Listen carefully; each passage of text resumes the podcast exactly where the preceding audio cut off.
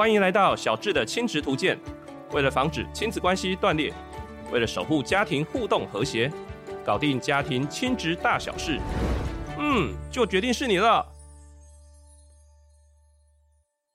今天很开心，我们要邀请到我们的来宾罗怡君老师。怡君老师好，嗨，这很好，各位听众朋友大家好，我是罗怡君。我跟怡君老师其实认识蛮久了哈，嗯，而且有很多互动的机会。我对怡君老师啊，最大的一个敬佩，还有觉得非常想跟他学习的地方，就是我怡君老师呢，不只是在这个亲子沟通上面，或者在写作上面都非常杰出的表现。令我最激赏的地方，就是怡君老师的语言能力啊，之厉害呀、啊！在很多国际的这个学术研讨会啊，或相关的会议上，怡君老师都是。担任主持人，而且是可以全英语的主持都没问题耶。没有啦，没有客气了，超级厉害的。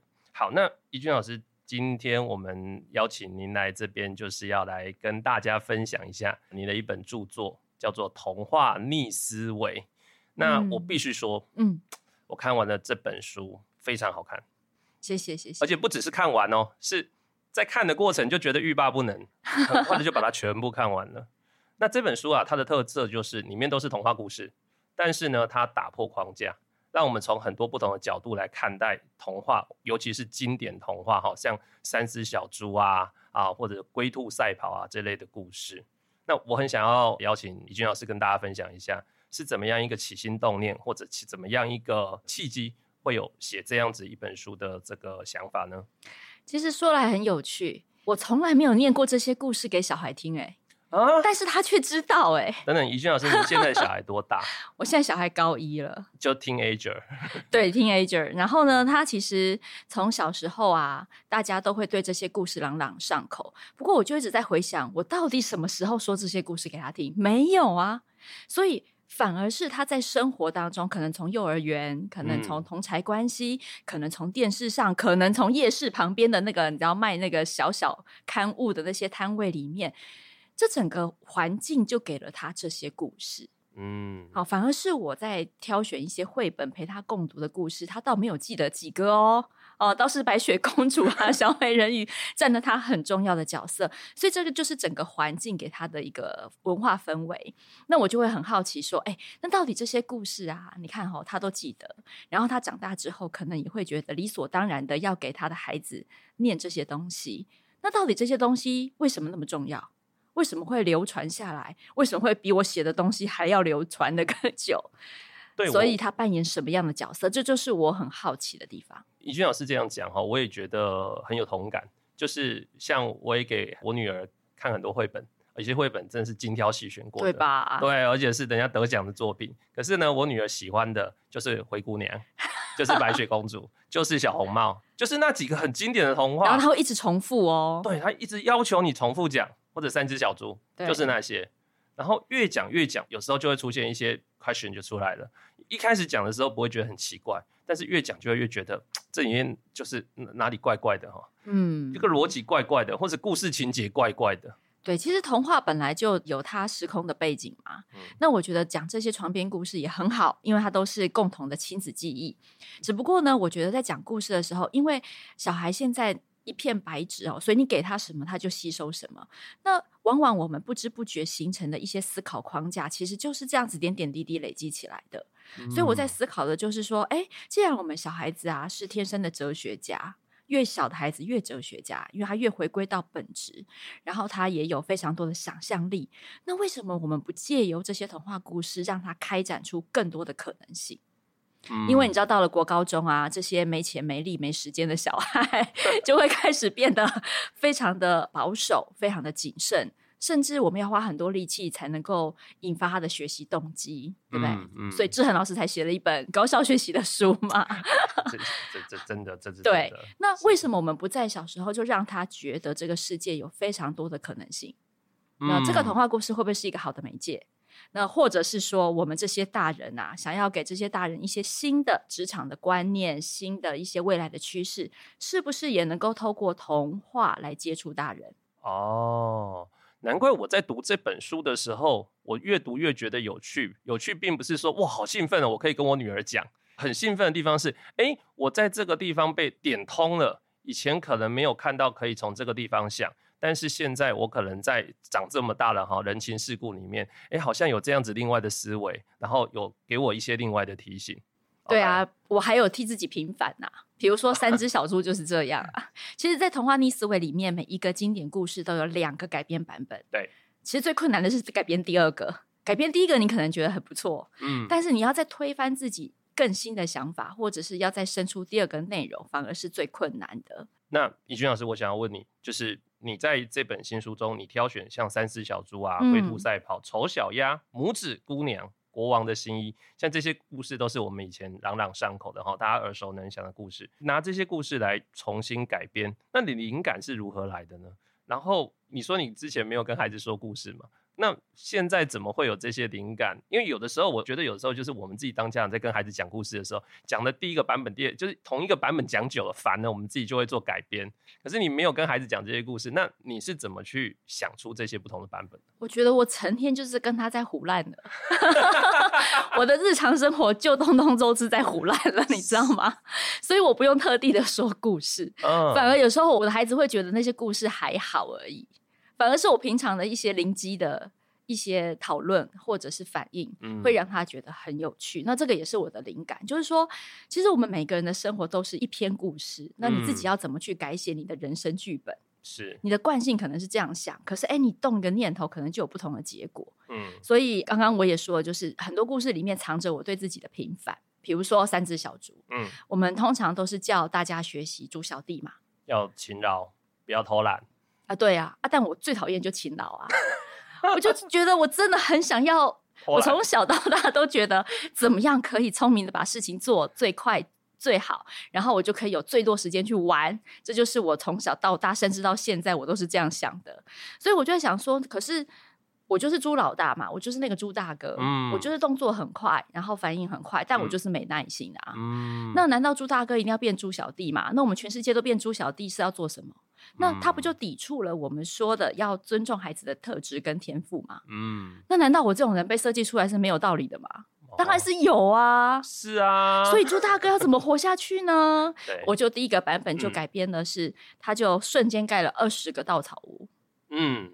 二十分之一嘛，也让你自己开讲是好啊。二十分之一，我可以把其他的屋子里面还可以住老虎啊，住其他的动物啊，好，免费提供大家住宿，这样像惊喜屋哎、欸，对嘛？所以你大野狼自己开讲嘛。如果你吹到我，好，我衰啊，怎样？但如果你吹到别人的时候，有宅戏啊，哎，那大野狼会不会想要冒这种风险来吃我？可能不一定哦。哦，有可能会踩到雷哦。啊，所以他可能放弃嘛。对，所以他就去吃那个还没有盖好的砖头屋的猪小弟嘛。哎，反而勤劳 花时间久的反而被吃了。有没有？所以我就在童话里面报仇了。哼，你们这些人就是喜欢猪小弟，不喜欢我们这种没有定性又没有耐性的人啊、呃。这就是一个版本。那他其实就是要强调说，哎、嗯，我们每天都讲啊，我要欣赏孩子啊啊，可是你不知不觉好像没有欣赏孩子，哎，你并没有顺着他的特质去。支持他，给他更多的资源，嗯，让他用不同的方式去完成该完成的任务。嗯，所以第一个我其实想要改编的内容，有点带有这样子的意涵。嗯，那又要讲到勤劳，是？好，很勤劳很多啦。我跟你说，我很讨厌勤劳。龟兔赛跑，来吧。哎呀，龟兔赛跑！哎，讲到龟兔赛跑啊，怡君老师的故事哈，等一下你听他讲哈。我们今天就是来享受怡君老师的改编故事啊，就是非常非常的精彩，就对了。讲到龟兔赛跑哈，我女儿呢，现在呢都会跟我讲说呢，我跟她讲说你慢吞吞像乌龟，她就说乌龟跑得比较快。为什么？为什么她会这样讲？因为龟兔赛跑里面乌龟赢啊。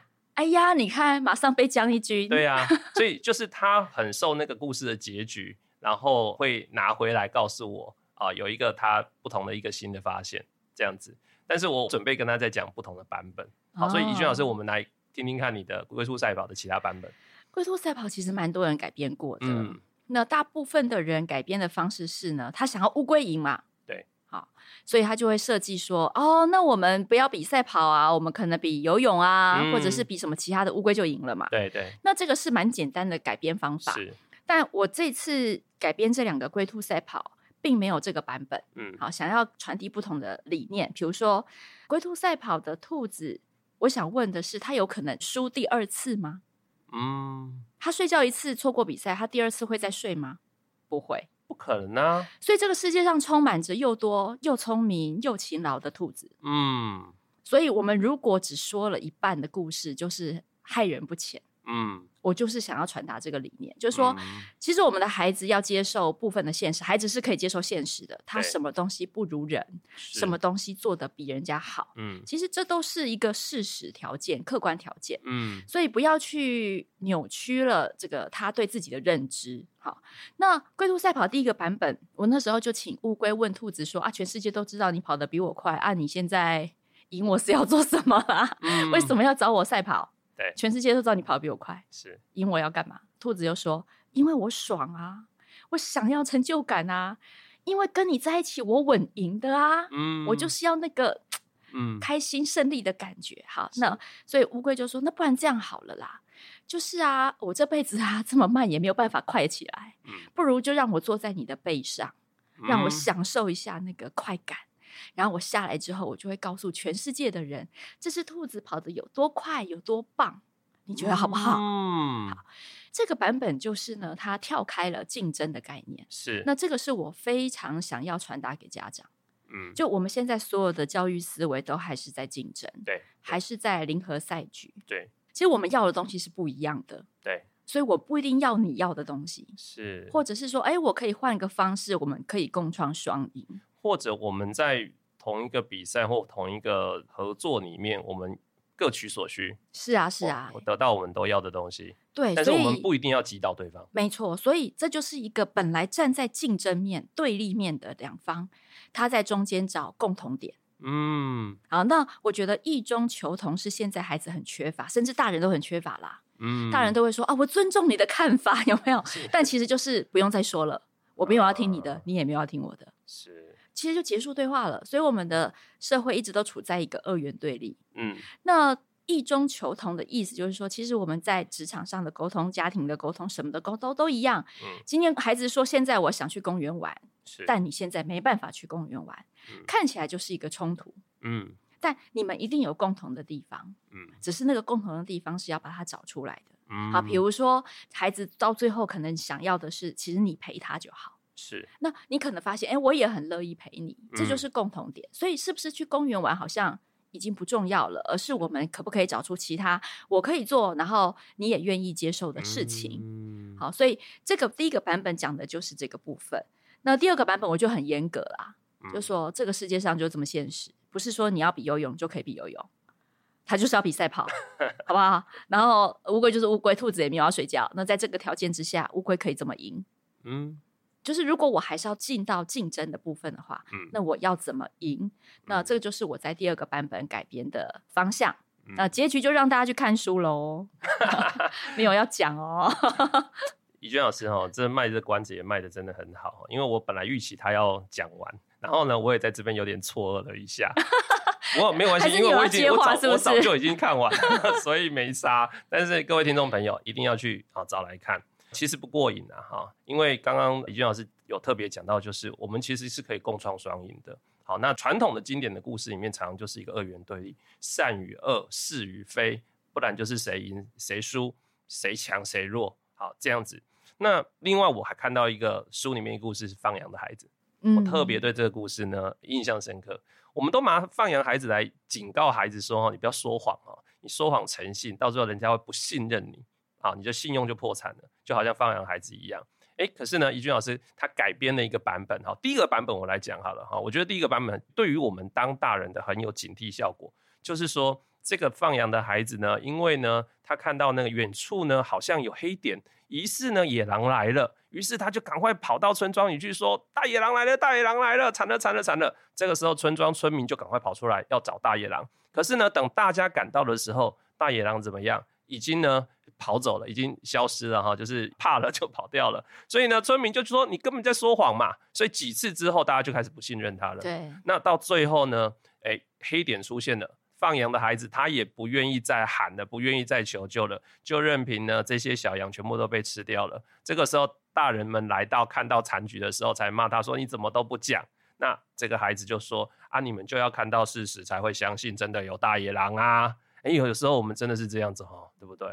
那第二个版本呢，就比较有刚刚我们讲到龟兔赛跑那个共创双赢的那个思维了。这个部分，请怡君老师跟我们分享一下，好不好？好啊，其实他这两个改编版本算是蛮暗黑的啦，嗯、就是还蛮用心机的啦，哈、嗯。第一个就是说，那你们既然不愿意相信市井，其实有时候我们在预防，的嘛？我们做很多灾害的准备啊，风险的意识，其实都是预防的概念。对。可是预防最好的结局是它不要发生啊。对。但我们往往却忽略了这点。好、哦，所以才会有第一个暗黑版本。嗯，就好啊，你要看到你才算是不是？好，好，就给你看一下，不然大野狼我是喊假的哦。嗯，那第二个版本呢？这个就比较动用了一些心理学或谈判学的这个技巧，就说好哦，那其实你们都只有关心自己嘛，好，因为你们不想要丢下事情，然后白跑一趟，所以你们在乎的是自己，那就把你们的羊我一起放好了。嗯，好，把你们的东西我都一起来。这样子大家变成利益共同体，所以不论我今天喊的有没有效，其实你都会为了那个万一而跑上来。所以那个小男孩他不止放自己家里的羊，他还去挨家挨户的问说：“你们家有没有小羊啊、小牛啊，还是小狗啊，或者小什么的 什么动物要一起来，都交给我。”对，好，那当大家自己家里的财产那些牲畜呢，让这个放养孩子来交管给他的时候，诶，这就不是只有是。他家的事情了，真的。那如果大野狼来的时候，我也有事情啊，好，我也要赶快跑出来。对，于是大家就会一起来守护这个，避免被大野狼吃掉的这个悲剧了。对，所以这就是一个向孩子示范什么叫策略思考嘛。哦，哦，就有的时候你要用一些方法，有时候你要能够考虑到对方的立场，或是从对方的角度去想，怎么样对方才能够更重视这个事情，因为每个人优先顺序不一样啊。是是、嗯、是。是我们常常在跟孩子讲故事的时候，哈，啊，刚刚提到，就是越讲就会越觉得哪里不合理，哈。像我跟我女儿讲那个灰姑娘故事的时候，我就觉得说这个灰姑娘真的是哈，好啦，他真的很幸运呐。然后呢，有这个仙子呢来帮他实现愿望，然后给他南瓜马车，给他美丽的衣服，让他可以去参加舞会。可是呢，遇到这个王子，这个王子怎么会跟他跳舞跳这么久，竟然不认得他，还要靠那个玻璃鞋来认人、哦、认脚，对，对不对？他到底是在看什么？他是瞎了眼了。我就跟我女儿讲说，这种爸爸的生气就出来了。你看，我就跟我女儿讲说，这个就是渣男呐、啊。他不要生气，陈志恒，不要生气。遇到这种男人。离他远一点哈，当然我女儿听不懂啦啊，她就是幻想哦那个美美的场景，欸，对，或者说这个丑小鸭变天鹅啊哈，一个变身的故事。好，那像这样子不合逻辑的地方啊，例如说长发公主啊，本身这个也很不合逻辑嘛，嗯，不合现实，但是孩子会去跳过这些不合逻辑。那我们需要跟孩子点破吗？那点破了会不会让孩子那个很纯真、很美好的幻想就破灭了呢？哎，不需要点破啊，因为童话故事本来就会架构在想象力之上，嗯、然后其实有一些情节的设计是有意义的，嗯，比如说里面可能会有很多人有超能力嘛，哎，对，对不对？是。那你说超能力没有意义吗？如果没有意义的话，就不会在青少年小说，在我们漫威的这个电影里面还扮演这么重要的角色，也是。其实这些不合理是有它的这个代表的特殊性。好，代表我们本来不可能完成的事情，突然有了一个不可预测的外力。嗯，那这个外力就是借由不合理的这些故事来展现。嗯，好，所以其实我们不需要去跟动这些外力、这些版本，嗯，而反而是用提问的方式去问问看，说，比如说像灰姑娘好了，嗯，我可能就会问说，啊，这个神仙教母也很奇怪呢。嗯，为什么都只有在这时候出现？那为什么他后母跟姐姐在虐待他的时候，他不出现呢？哦。对哦，对吧？所以我并没有更改它的设定哦，就是说这个奇幻的魔力仍然存在，哦、只是我会请他去想说，哎，好奇怪，那如果他在前面出现的话，那不是更好吗？哦，哎，那为什么他不出现？为什么他要留在这时候才出现？啊，神仙教母既然对灰姑娘这么好，那干嘛限定他一定要午夜十二点就一定要回来？因为能力有限吗？难道不能跳？法力不足，不能不能跳久一点吗？也是哈。对呀、啊，对，但跳久一点，我们可以继续往下想。嗯，跳久一点，他们两个就会更认识彼此吗？嗯，哦，那他认识的还是那样子的灰姑娘啊，嗯、好像也没有办法增加他对她的了解。哎，那灰姑娘跟他如果可以一直跳到天亮，他就会选择告诉他吗？就会告诉他自己悲惨的遭遇吗？哦。好，所以你会发现说合不合理其实不重要，嗯，而是顺着那个情节，你想到了什么可能性？嗯，那也许就像刚刚一样，我们就这样顺着把故事就改编下去了。嗯，那孩子一样可以享受原本的故事，但是他并不会被原有的故事框限住，只停留在单一版本跟单一情节。嗯，他一样有这些故事的元素，嗯，一样有可以去享受这个故事里面想要传达的一些本来就设定好的东西，但是他因为有不同的情节的开展，所以也许孩子就。有不同的观点就跑出来了。对，那讲久之后，他也会开始练习去质疑里面，啊、比如说长发公主，她头发那么长，干嘛不自己爬下来啊？嗯，哎、欸，这也是一个嘛，啊、对不对？是。那他可能就想说，嗯，他可能还是很害怕，虽然有这个能力，但是他害怕。嗯，这个也对应到孩子的生活。嗯，很多事情他做得到，但他害怕。嗯，所以他认为他不行。那我们可以在跟孩子分享这些故事的时候，延伸到他自己的生活里面吗？我觉得可以先不必，嗯，不然他变很容易变检讨大会，你知道？哦，对不对？就是用提问的方式去开展各种可能。那因为每个人的个性不同，嗯，孩子编的故事你一定会觉得很惊讶，嗯，因为它展现的是你从来不知道的小宇宙，嗯，那那个就是你搜集对孩子了解的一个线索，嗯，所以我们通常说你真的很了解你的孩子吗？其实一直到现在我都不敢这样说。嗯，因为每个人的面向这么多，是我可能在家庭的现在，我跟他从事的活动当中，我可以预测他的反应。嗯，但是谁知道今天多了一个新的活动，或是多了一个大人出现在我们里面，他会有什么神奇的化学变化？所以我的孩子有了不同的反应。真的诶，像我女儿，她呢带出去外面，常常就是一个慢热，然后呢观察很久的，然后呢、嗯、在那边要等人家来邀。跨开做避暑哎哈，那个女孩子，我们就觉得说，哎，这个孩子哈很内向，然后很别扭。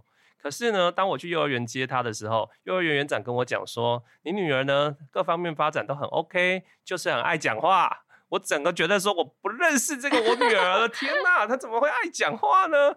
然后你园长就跟我讲说，他该讲话的时候分享也很踊跃，他不该讲话的时候也会一直讲话，所以就是好。我听完之后，我其实是很开心的，因为我可以透过别人的眼睛，在不同的场合认识到我孩子不同的面貌，嗯，也破除了你对他的担忧跟恐惧。对，嗯，哇，那我想再问怡君老师一个我很好奇的问题。嗯、那怡君老师刚刚有用到一个词叫质疑呀。我们的孩子这样听多了不同的版本的故事，哎，他也开始会去质疑一些理所当然的事情，对，不对？嗯、好，我们其实从从古至今有很多教条，好，或者有很多的经典童话，其实都想要传递某些固有的美德或者良善的一些想法观念。可是呢，这本身有可能也是一些教条，也是框架，就对了，也可能会框住孩子。我们希望孩子会能够去质疑他。那怡君老师，你是长大之后才开始质疑这些吗？还是你从小就是一个反骨的人，会去质疑这些嗯大人说的理所当然的事？对啊，我从小就是可以说我从小，那单单的也是因为家庭给的空间。比如说我们家印象很深刻，每个礼拜六啊，我们都会开一次家庭会议哦。哦。我们那个年代就会开家庭会议，然后我妈就会说，所以现在大家有什么意见可以提出来，然后我就会开始说，哎，我觉得哪件事情我做不到，我不合理，嗯，然后我妈就会说，啊，因为我想怎样怎样，那我们就会开始有一些讨论。其实已经年代很久远了，我真的不记得。就是我们到底讲了些什么？那我也不记得说，啊，我讲的话，我妈到底有 buy in 还是没有 buy in？就是她，她有没有更改她的设定？其实我也都忘记。但我一直记得的，那是那一个氛围跟感觉，就是说，我觉得任何事情都是可以被改变的，嗯，它都是有机会被改变的，嗯，好，只要我愿意提出来，所以这就。会牵扯到我国小三年级的时候，我举一个例子好了。嗯，那个时候呢，每个班级都要派小朋友嘛，都会有国语文竞赛，每个班级都会派代表，所以就会有每个班都会有演讲、朗读、注音、作文，类似像这样的选手，班级选手，对然后再去学校比，学校比完再去外面比。嗯，那我所在的班级大部分都是很多老师的儿子跟女儿。就是被分到这种班级，是幸也是不幸啦哈。那我从小就很喜欢说话，所以呢，那时候老师就分派说他是演讲，我是朗读。其中有一位同学，嗯，那我们两个其实一直都是在比赛上面，不是他一就是我一，嗯。然后我那时候就很想比演讲，我不想要比朗读，我很讨厌朗读。朗读就是在一个，就是你要把东西读出来而已嘛，对。所以我就问老师说。那为什么你选他是演讲，我是朗读？我可以去演讲吗？嗯，那老师就有点为难，嗯、啊，因为那个是老师的女儿嘛。好，在那个时候感觉就这样安排了，也不会有人质疑他。我就说我也想要演讲，那我们可以在班上先比吗？那老师就更为难了。嗯，好，所以老师后来就做了一件事，那我就跟老师说：“老师，那我们班可不可以有两个演讲，不要有朗读？”欸好，反正我就是想尽办法 要说服他，我就是要演讲啦，怎样？好，呃，那个老师也很可爱。我后来也不知道为什么，但是后来那一年我们班的确有两个演讲出去，嗯、而且那一年我是拿到全校第一。嗯，所以我后来才知道说，我的导师为了我，好，他去学年的会议里面去告诉大家，争取说我们班可不可以有两个名额？那有没有什么需要配合的地方？那我就觉得很感动，因为我是跟老师用讲理的方式嘛，哈。那我也提出了非常多的办法，虽然那个办法不成熟，但我很努力的去做这件事，让老师感受到我真的很想要去比演讲比赛。嗯。所以我从小就是这样的人，嗯。然后在学校也会提出非常多，我认为可以怎么做会更好。不过我觉得态度蛮重要的，嗯。但那个态度就有点反过来了，那个态度是因也是果，嗯。为什么？因为是这些大人愿意倾听。然后他也愿意修正他的观念，嗯啊，所以我才觉得，哎，这样子的沟通方式就可以了。那你有遇过大人觉得你很故意在顶撞吗？有啊，有啊，有啊，有有有有有有啊，有一些大人是呢，不论你怎么有礼貌，他就是觉得提问就是一种挑战，嗯，对吧？有些人现在很多大人也还是，比如说我们在开会议的时候，如果有人提出问题，很多时候大家会觉得尴尬。大家会觉得你是不是不想做？你就会有很多负面的联想。他不会认为提问就是一个单纯的提问。嗯，好，那所以我也碰过有这种心魔的大人。嗯，那通常我就会回到那个放养的孩子的策略思考，是，就是说，那我要怎样才能让他感觉我是来帮他的？哦，所以我可能会先做某一些事情，取得这个老师的信任。嗯，他就会觉得说，哦，这个学生其实不是要找我麻烦啦。嗯，这个学生他就是这个样子啦，意见很多啦，所以，嗯、但是他也很能干，这可能就是他的个性吧。好，嗯、就会用这样子的方式去降低他对我的警戒。是是，是，所以我从小就是在搞这些了。所以你你说小学，刚刚你讲那那个例子是小学三年级，一般小学三年级大概还不太敢这么样子跟大人去争取。那甚至可能争取一次，然后就会觉得哦啊不行就算了，好好好了，就自己生闷闷气，然后就接受。可是你还会不断提出不同的方案哦。对，你小学三年级就可以做到哎，你自己觉得是怎么做到的？怎么做到的哦？嗯、其实我觉得脑筋动得快蛮重要的。哎、欸，你有时候真的还会蛮会看了大人脸色，有没有？哦、是。所以如果你有生到这种反应很快啊，你平常都觉得他硬催硬挤啊，然后呢，这个鬼点子很多啊，哎、嗯欸，你要很珍惜这样的孩子。嗯，你的原生家庭有提供你这样练习的机会吗？完全没有，我爸妈是一个非常拙于表达，而且没吵架就必输的一对一对憨直朴实的家庭。嗯，对，所以我们家三个小孩都很会讲话。我爸爸妈妈非常沉默，但他生出三个伶牙俐嘴，在外面吵架不会有输、不会有败绩的这个 家庭，这可能就是为了，其实小时候我们要常常保护爸爸妈妈。哎，哦，这样子啊，嗯，因为他们真的太拙于言辞了。然后我们旁边看不下去，然后 我们就会出来。我印象很深，我妈说我五岁的时候就代表她去外面吵架了。五岁呀？对，因为她那时候好像跟邻居有一些争执，嗯，她很生气，可是她讲不出来，嗯，没想到在旁边的我就很北宋，就出去就开始讲了。嗯、你怎么可以怎么样？怎么样？叭叭叭！五岁的小孩，然后邻居就笑出来了。那一般我们这么有正义感，其实是有时候是需要被刺激或被启蒙的。那可是你五岁的时候你就看，我就被启蒙啦，感谢那个邻居，哦，是被那个邻居启蒙了，于是把你自己的潜力给激发出来了。对，其实每个孩子都有每个孩子个性，嗯，那像我自己的小孩绝对不是这种个性，嗯，但我觉得他的思考力不输给我，嗯，所以我要跟大家分享的是说，为什么要讲逆思维？其实逆思维是中文编辑给的一个名称，它真正国外也有一本书叫逆思维，它的英文原名叫 Think Again。其实你就是再想一次，再想一次，有没有别的可能性？嗯，这样就好了。嗯，那如果把它放到日常的生活教养里，不论你的小孩是外向、内向、谨慎，或者是什么，其实都无所谓。嗯，因为很多时候内心的流动跟思考是在自己的脑子发生的，他未必一定要那么外显的去挑战别人。嗯、像我们这样也可能是吃亏，我们可能也不晓得。失去了什么，我们也不晓得，对不对？嗯、所以顺着孩子的本性，但是能够有给自己非常多的出路，给自己非常多的可能性，那个绝对是对孩子很大很大的帮助。那怡俊老师，你写了这本《童话逆思维》，写完之后，孩子有看吗？有啊，女儿有读。我跟你说，我不止，我很严格，我还规定那个读书会的小朋友先听我讲完我的故事，啊、因为我很担心我写的故事太大人啊。我虽然是写给大人看的教养书，可是我觉得故事就是要好看。嗯，那我一开始测试的是五六年级的孩子。嗯，那这群孩子他们最喜欢的故事，你知道是哪一个吗？哪一个？龟兔赛跑的刚刚那一个，不是竞争的。每个小孩听完都这样，哦，好棒哦，不用 比赛，不用比赛，然后好棒哦，不用跟自己的好朋友非要杀个你死我活。哎呀，我好心疼这些孩子啊！没有，是真的，就是你就会发现说，其实他们真的好好被大人操弄哦，是是是是是，所以他们听到这个版本的时候都好开心，嗯，他们反而不喜欢第二个这样乌龟赢的版本，嗯，而且他们就觉得啊，干嘛比，没有想要比的意思。嗯那你你女儿呢？我女儿一定是先翻到小美人鱼看爱情故事啊。其实这本书有不同阶段啦。那我为大孩子们准备了小美人鱼，因为其实情感教育就已经在五六年级就会发生了嘛，就开始你爱我，我爱你了嘛。那家长这个时候其实对于另一半的选择，感觉又是一个很重要的人生关卡，所以通常摄入跟介入的也很多。嗯、那我们可以看到非常多成家的家庭，其实都要得到原生家庭的认可，不然就会走得很辛苦。嗯，好。